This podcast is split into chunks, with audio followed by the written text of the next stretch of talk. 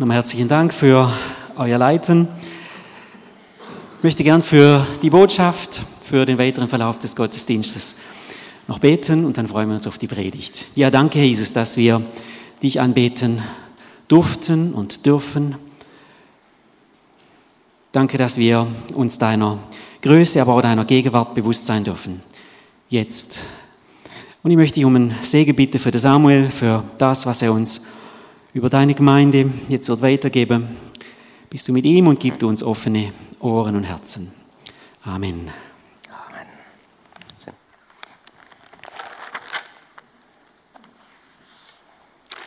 Ja, grüße euch miteinander. Herzlich willkommen auch von meiner Seite. Wir haben jetzt schon ein bisschen Einleitung zum neuen Jahr, das Thema Gemein. Und vielleicht Leute, die nicht ganz so häufig da sind oder vielleicht im Livestream uns zulassen, ich hatte am Anfang immer ein das Problem mit dem Wort gemein, weil da habe ich gedacht an Gemein Rockwil natürlich zuallererst, hm?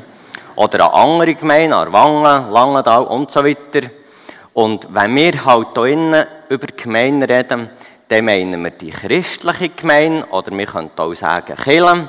Und darum sage ich manchmal einfach zum besseren Verständnis reden ich von Kirchengemeinde. Da ist nämlich beides enthalten. Das war ein Ausblick für das 23. Und jetzt ähm, gibt es hier etwas zu gewinnen. Jetzt muss auch schön fair in die Mitte stehen, dass ich von überall das Gleiche würde hm. Ein Wort von euch, wer es zuerst sagt, hat das gewonnen. Und zwar die Frage, was ist das Jahresthema 22 Laut Nicht alle miteinander. Wie?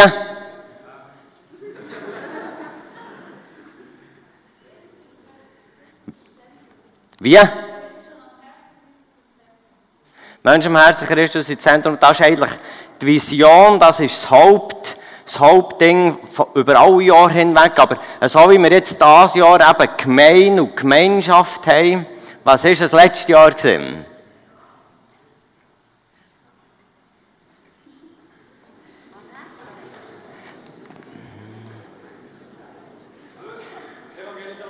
Evangelisation, richtig. Komm. Gut. Wer jetzt? Du. Gut. Und das ist natürlich auch wieder ein Wort, das man muss erklären muss. Tue ich dem im Verlauf ähm, der Predigt sage ich dazu etwas. Wir haben dort den Jahresvers gehabt, so wie wir jetzt den hier haben, der schon gelesen worden ist, haben wir gehabt, Jesus Christus spricht, wer zu mir kommt, den werde ich nicht abweisen. Und das ist eine Vorbereitung letztes Jahr, im 22. für Live on Stage, für das Jahr. Eine Motivation, dass wir merken, das ist wichtig, evangelisieren, das heisst, die gute, die frohmachende, die freimachende Botschaft weitersagen den Menschen. Den Menschen zu sagen, schau, wer Schuld da ist, und Schuld ist in jedem Menschenleben da. Jesus vergibt. Er kann dir alles vergeben, weil er am Kreuz gestorben ist. Das ist dort die zentrale Botschaft. Und jetzt eben der Gesamtüberblick fürs 23. Den Vers haben wir schon gehört, den ich nicht wiederholen.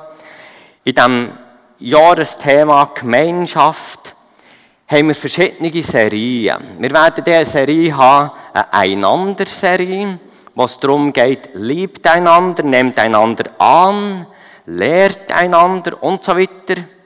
Und in der zweiten Jahreshälfte gibt es dann die Serie, wo wir so ein bisschen das Gemeindeleben im Kleineren anschauen, in den Häusern.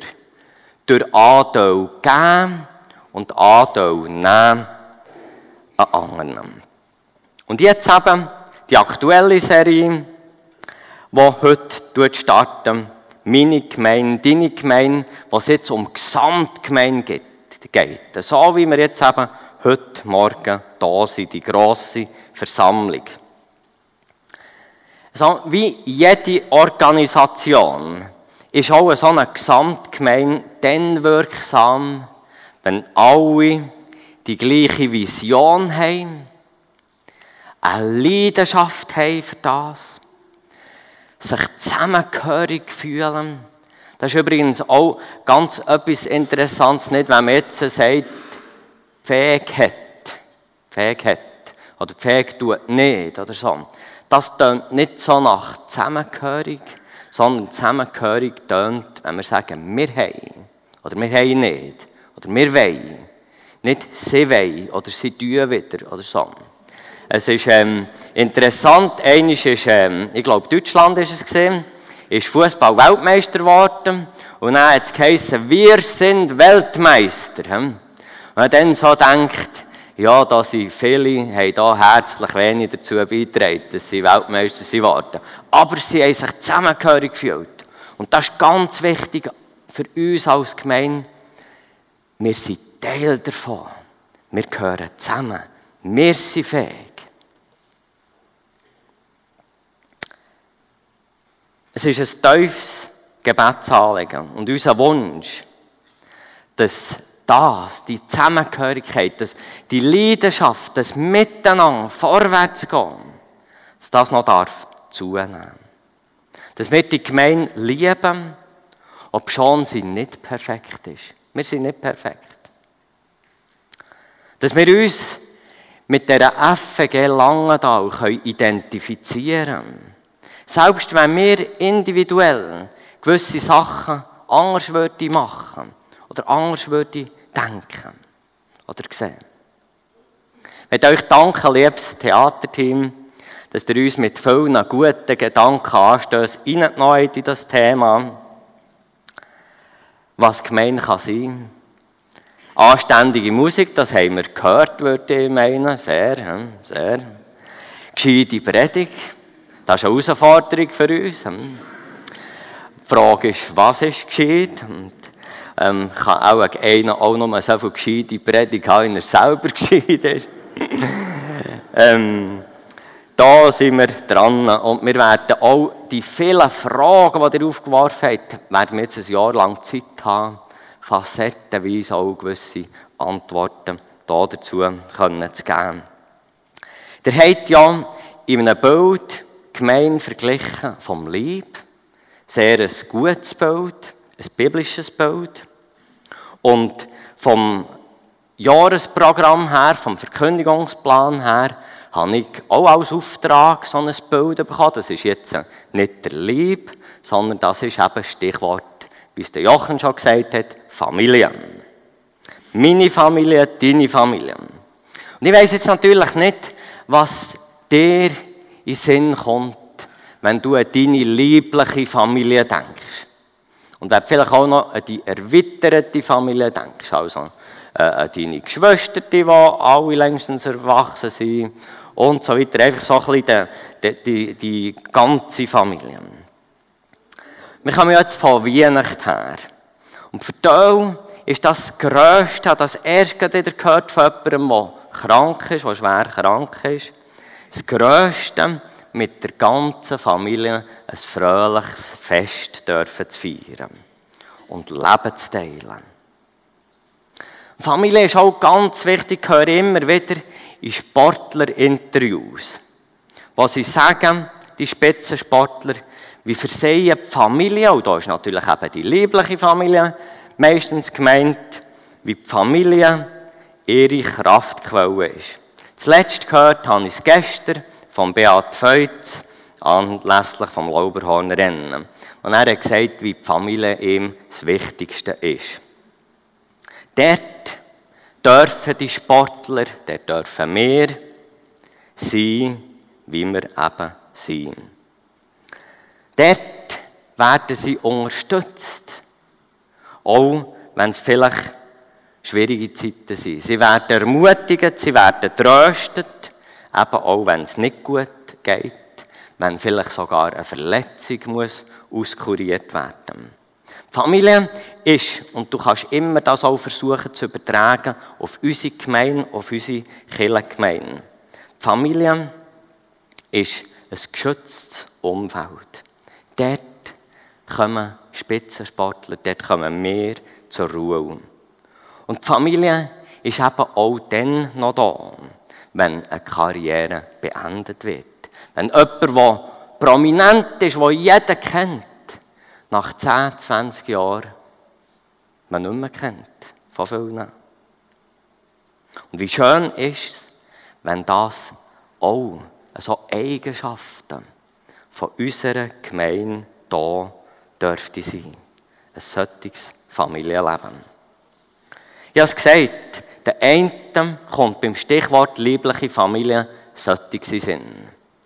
Und bei den anderen, denen schnürt es beim Stichwort Familie ändert der Haus zu.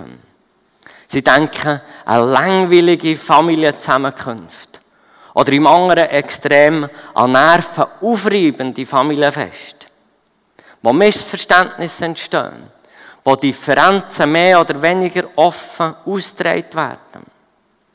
Wo gewisse Leute nur kommen, weil man einfach muss kommen. Und da habe ich noch etwas Interessantes gehört. Je nach Breitengraden soll es zwei Arten von Familien geben. Bei den einen, da reden alle und niemand lässt zu. Und bei den anderen, da alle zulassen und niemand redet. Ist mir zwar bis jetzt irgendwie noch nie so eine Familie im zweiten Fall begegnet. Soll irgendwo, glaube ich, im Norden ist das das Beispiel, im höheren Norden so sein. Teil fühlen sich in der Familie eingegangen, bevormundet. Teil fühlen sich benachteiligt. Und wieder andere tragen irgendeine unverarbeitete Verletzung mit sich. Andere haben massivsten Streit unter den Eltern erlebt. Und sie als Kind oder aktuell ist als Kind irgendwo mit drinnen. Im schlimmsten Fall haben Menschen in Familien irgendeine Art von Machtmissbrauch erlebt. Und das sind dann weniger schöne Elemente von Familien. Und wenn wir dann unsere Gemeinde mit Familie vergleichen, ist einem dann das Wort Familie wie ein Hindernis, wie eine Blockade. Was kommt dir in Sinn? Denk noch mal ganz kurz, jedes für sich. Denk mal darüber nach, was kommt, welche Gefühle hast du, wenn du an deine erweiterte, liebliche Familie denkst?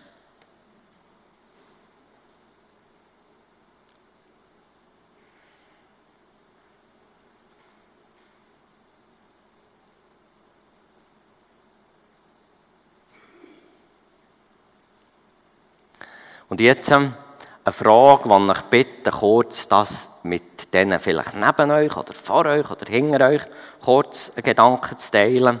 Und zwar, tauscht mal einmal darüber aus, wie stellst du dir Gemeinde an, Kirchengemeinde, im positiven Sinn vor als Familie? Tut kurz ein bisschen darüber reden, ich dann nachher schon wieder stoppen.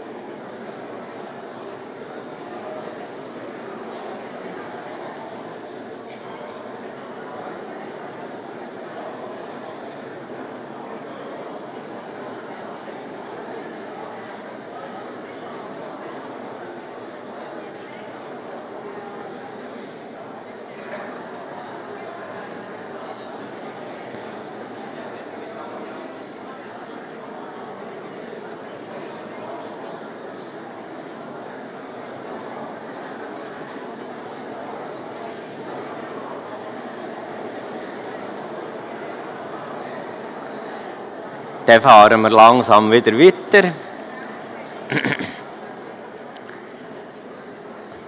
Wäre jetzt natürlich interessant zu hören, was ihr gesagt habt, weil sicher auch ein Blumenstrauß von Ideen geben. Merci vielmals für eure Beteiligung. Die Frage ist die, woher kommt eigentlich, wir haben ja das schon, schon lange, machen wir den Vergleich immer ein bisschen gemein mit Familien. Woher kommt eigentlich der Vergleich? Da sind mir zwei Sachen in den Sinn gekommen. Das eine Mal in gewissen Paulusbriefen, zum Beispiel Kolosser 1. Paulus, ein Apostel Christi Jesu, an die gläubigen Brüder oder Geschwister in Christus. Da merken wir, er bringt den Vergleich. Er sieht, dass die Gläubigen, dass die eben Brüder, dass die Geschwister sind, nicht echte, nicht liebliche, sondern im übertreiten Sinn. Oder ein anderer, der Petrus, macht einen Vergleich zwischen Gemeindegliedern und lieblichen Geschwistern, wenn er schreibt, und der Vers hat er übrigens abgedruckt im Gottesdienstblatt, seid brüderlich oder liebt einander als Glaubensgeschwister. Von dort her kommt das so ein bisschen. Und dann habe ich gedacht, jetzt werde ich doch schauen, in der Bibel von echten lieblichen Familien, was können wir lernen? Was haben die gut gemacht? Wo wir nachher so Prinzipien, die die gemacht haben, können übertragen zu uns als sozusagen eben christliche Familien. Und ich habe nachher gedacht, ich fange ganz vorderst der Bibel, dort, wo noch wirklich der ursprüngliche Mensch ist, der, wo man noch fast ein bisschen, der Gott hat ja den ersten Mensch aus Herd gemacht, wo man noch fast ein bisschen den Herd schmeckt. Ein Mensch, der ganz nach eben direkt von Gott ist gemacht gesehen. Dort müssen doch wirklich die Vorbilder sein.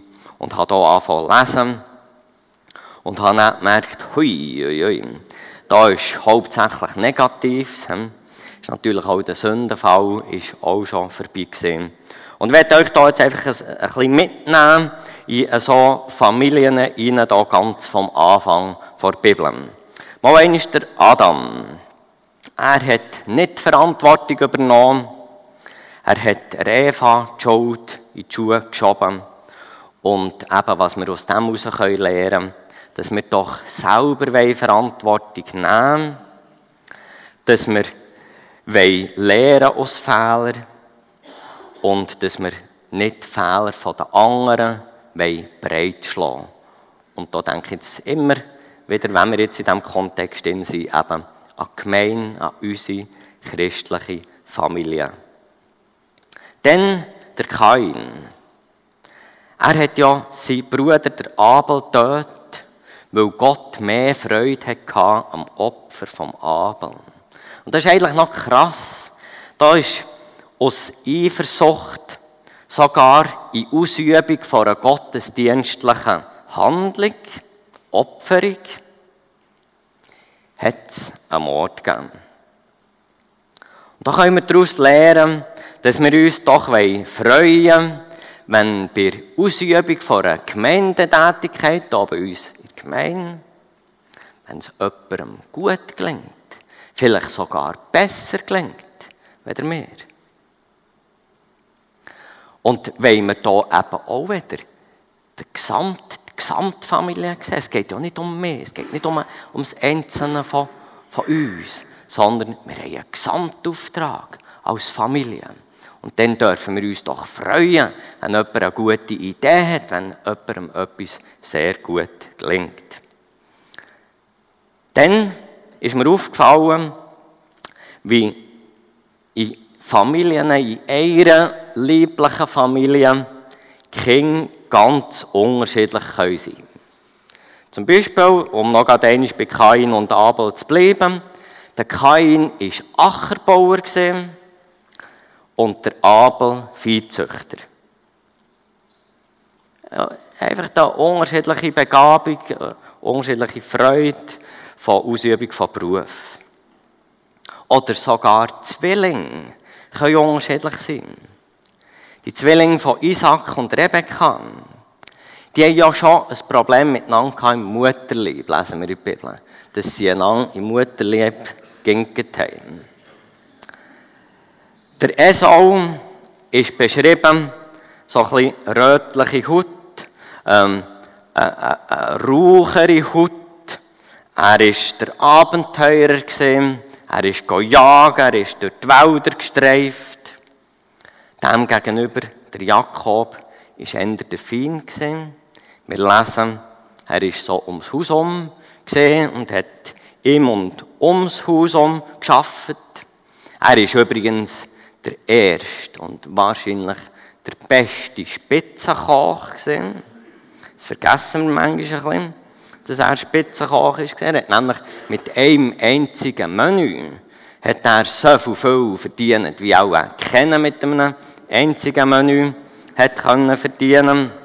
Wir erinnern uns, dass er durch das Linsengericht, das Erstgeburtsrecht, das er hat bekommen. Und ich denke, auch uns als Gemeindefamilie, da gibt es auch ganz, ganz grosse Unterschiede zwischen uns. Und das ist gut so. Das ist eben nicht schlecht. Es müssen nicht alle gleich werden. Es ist gut. Wir haben unterschiedliche Berufe, unterschiedliche Arten zu leben, unterschiedliche Herkunft, unterschiedliche Erlebnisse. Der Paulus, der ja in der Bibel sagt, im Korintherbrief, Erkenntnis ist Stückwerk. Wir haben auch unterschiedliche Erkenntnisse. Und wir dürfen eben unterschiedlich bleiben. Lasst uns das so sehen, dass das eine absolute Stärke ist von einer Familie. Stellt euch vor, in einer Familie, alle können das Gleiche gut und alles andere können alle nicht. Das ist schwierig. Ist doch schön, wenn man sich ergänzen kann. Auch, und da denke ich jetzt ein bisschen live on stage, unsere Unterschiedlichkeit, die hilft auch, dass wir zu unterschiedlichen Menschen einen Zugang finden können. Eine Sympathie da ist. Man kann Leben teilen. Menschen durch uns etwas vom Glauben können mitbekommen. Nachher wieder eine Beobachtung, leider eine negative. Der Esau war der Lieblingssohn von Isaac und der Jakob der Lieblingssohn von Rebekka. Und das Verrückte ist nachher, ähm, es ist auch weitergegangen in dieser Familie, weil der Jakob, er hat ja nachher die zwölf Söhne gehabt, er hat wieder das Gleiche gemacht. er hat auch einen Lieblingssohn gehabt, den Josef. Und das ist schwierig. Das ist schwierig, wenn man, wenn man so ein, ein Lieblingsding hat. Darum lehrt uns da sicher die Geschichte, dass wir uns bemühen alle trotz und in ihrer Unterschiedlichkeit unserer Familiengemeinde anzunehmen und zu lieben. Denn der Abraham, er hat mehrmals in Vordergrund gestellt, Zara sei seine Schwester. Stimmt zum Teil, ist Halbschwester aber vor allem ist sie ja seine Frau. Und er hat da, das war einfach so ein bisschen eine Trickerei weil er Angst hatte, ähm, wir würden ihn töten, weil Zara eine schöne Frau war und ist begehrt von anderen. So ein bisschen die Dreckereien, die sehen wir dann nachher auch beim Jakob. Ich habe es schon angetönt, das Erstgeburtsrecht, das Linsengericht. Nachher ist es weitergegangen, der Segen, den er sich erschlichen hat, den er sich ausgegeben hat als Esau. Nachher ist es weitergegangen, er hat auch sich gegenüber einem Schwiegervater nicht korrekt äh, verhalten mit denen, die er hat äh, gefördert, dass eben er möglichst viel von diesen gesprenkelten Tieren, die ihm gehören, überkommt. Und irgendwo zieht sich durchs Leben, wenn man das so ein bisschen anschaut, von dieser Familie, so einen roten Faden von Drickerei, von Streit und von Kampf. Und das ist, ja, das tut weh. Und ich denke, dass alles eurer Gemeinde, wie wir sind, wenn es so Familienauseinandersetzungen würde geben, was ich jetzt äh, gerade nicht wüsste, dass das so wäre, und das ist ein riesiges Geschenk, dass so Familienauseinandersetzungen viel Kraft und Nerven brauchen. Dass sie demotivieren. Ja, und das einfach schade ist, wenn es in diese Richtung geht. Dann gibt es auch positive Beispiele. Mal eines, wenn wir dort noch weiterfahren, der Jakob ist auch irgendwann wieder zurückgekommen. Es hat das Treffen gegeben mit dem Esau. Und ich finde, man muss es dem Esau hoch anrechnen. Dass er, der Jakob, der wieder umkommt, dass er ihn aufnimmt. Dass er ihm vergibt. Und wir lesen auch, und das ist für mich auch noch ein wichtiges Beleg, sie haben zusammenhaft, der Jakob und der Esau, dann ihren Vater beerdigt. Und da sehen wir, dass eigentlich über einen Tod vom Vater, wo vielleicht die Sache noch ein bisschen zusammenkam, dass die sind zusammengeblieben. Also Vergebung, praktisch ausleben ist auch so in einem Gemeindefamilienkontext ganz etwas Wichtiges. Und wäre natürlich ein Thema für eine Predigt für sich. Der Josef, eine ähnliche Situation, wird von seinen Brüdern verkauft, versklavt. Total schwierig. Im Gefängnis, mit allem, was er erlebt hat. Und am Schluss wo die Brüder nachher kommen, wo sie erkennen, was ist passiert, wo sie um Vergebung bitten, wo der Josef sagt, es ist Gottes Plan gewesen. Gott hat einen Plan gehabt. Und wir haben ja dann im Nachhinein, wissen wir jetzt, was ist der Plan gewesen? Gott hat den Josef dorthin gestellt, für zu erkennen von dieser Hungersnot, die kommt. Und das ganze Völker nicht müssen sterben Aber wie der Josef da wirklich nachher einfach das Führen von Gott in diesem schwierigen Inn hat gesehen. Er hat nämlich auch dieses können sehen. Dieses war ebenso eine Realität. Gewesen. Die haben ihn wirklich verkauft. Dann noch das Letzte aus dieser alttestamentlichen Aufzählung. Der Abraham und der Lot. Sie erkennt, Sie haben irgendwo zu wenig Weidefläche, es ist gewachsen. Die Hirten hier haben miteinander Streit bekommen. Der Abraham hat vorgeschlagen, komm, wir tun uns doch ein bisschen weiter austeilen, ein bisschen weiter, äh, weiter Land einnehmen. Und er hat einem Lot überlassen, wo er her will Und der Lot hat natürlich die fruchtbaren Felder genommen und hat dem Abraham dann die Felder, die weniger ertragsreich sind, so ein bisschen in den Bergen, in den Hügeln, überlassen. Und nachher ist auch der Lot in Not gekommen. Und in dieser Situation hat der Abraham nicht gesagt, ja, er hat jetzt seine Vorteile gehabt, jetzt soll er halt auch seine Nachteile nehmen. Sondern er ist runtergekommen von den Hügeln, der Abraham, und er hat dem Lot geholfen. Und dann haben wir einfach aufgeschrieben, die Lehre für uns, dass in gewissen Situationen auch richtig ist, nach, nachzugeben.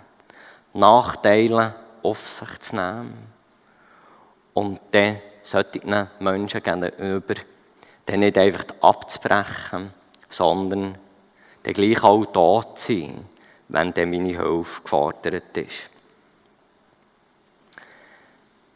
Nächster Punkt, Hauptpunkt, Folie 3. Wenn wir jetzt all das Versagen haben gesehen von diesen Menschen, dann, dann ist es einfach etwas Geniales und etwas Grossartiges, dass Gott diesen fehlerhaften Menschen gnädig ist und will vergeben und will segnen. Und wenn ich jetzt all das Negative gesagt habe, von diesen Leuten dann, dann möchte ich mich überhaupt nicht abheben von ihnen. Nicht im Sinn von wir sind jetzt gescheiter und wir machen, uns könnte das nicht passieren. Gar nicht. Wir sind alle auch Menschen. Wir machen alle auch Fehler. Und, und die Gnade von Gott ist heute noch genau gleich. Und das ist wirklich genial. Da können wir nie genug dankbar sein, dass er gnädig ist und will vergeben und will segnen. Hier zwei Beispiele. Beim Kain. Nicht unglaublich, der Kain, der seinen Bruder tötet, weil der in einer guten Art Gott anbetet. Also, etwas Schlimmeres kann es ja fast nicht geben. Zudem sagt Gott, wenn dich jemand tötet, sollst du siebenmal gerecht werden. Und er versah Kain mit einem Zeichen, damit niemand ihn töten würde. Der Abraham, der nicht hätte können warten auf Gottes Erfüllung, wo ein Kind hatte mit der Magd, der Ismael. Und das wäre noch das Aber noch viel schlimmer. Für uns heute eine absolute Katastrophe.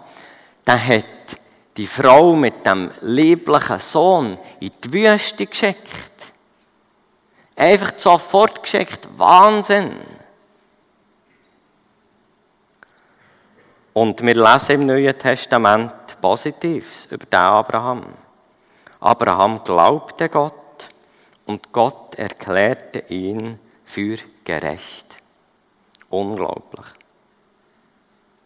Der Jakob, wo wir auch gesehen was die, mit all diesen Trickereien, wo Gott sagt, von dir werden viele Völker abstammen. Unter deinen Nachkommen will ich das Land geben, das ich Abraham und Isaac versprochen habe. Unglaublich, die, die, das wieder darauf zukommen, Gott, wo, wo wieder auf einen Mensch, auf einen fehlerhaften Mensch zukommt. Wunderbar. Das Neue Testament nimmt auch Begriffe aus Familien und tut sie dann schon gerade selber übertragen. Auf eine Gemeindefamilie, eben nicht eine liebliche, sondern eine Gemeindefamilie. Und da kommen dann positive Eigenschaften. Ich tue es lesen, muss gar nicht viel dazu sagen, ist wirklich selbsterklärend.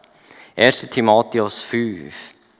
Da werden wir ermahnt, den Mann höflich und in Respekt zu begegnen, als seien sie unsere Väter, Söhne und Brüder.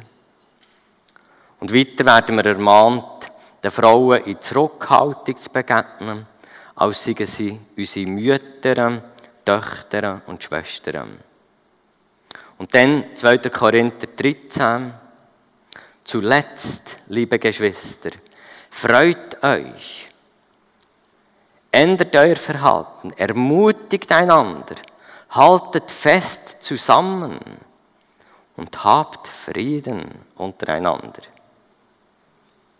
Das Anweisungen an Glaubensgeschwister. Der 1. Petrus 3, 8. Euch alle schließlich fordere ich dazu auf, euch ganz auf das gemeinsame Ziel auszurichten. Ihr mögt euch erinnern, ganz am Anfang der Predigt, als ich von der gleichen Vision und Leidenschaft habe geredet. Euch ganz auf das gemeinsame Ziel auszurichten. Seid voller Mitgefühl, liebt einander als Glaubensgeschwister. Geht barmherzig und zuvorkommend miteinander um. Vergeltet Böses nicht mit Bösen und Beschimpfungen nicht mit Beschimpfungen.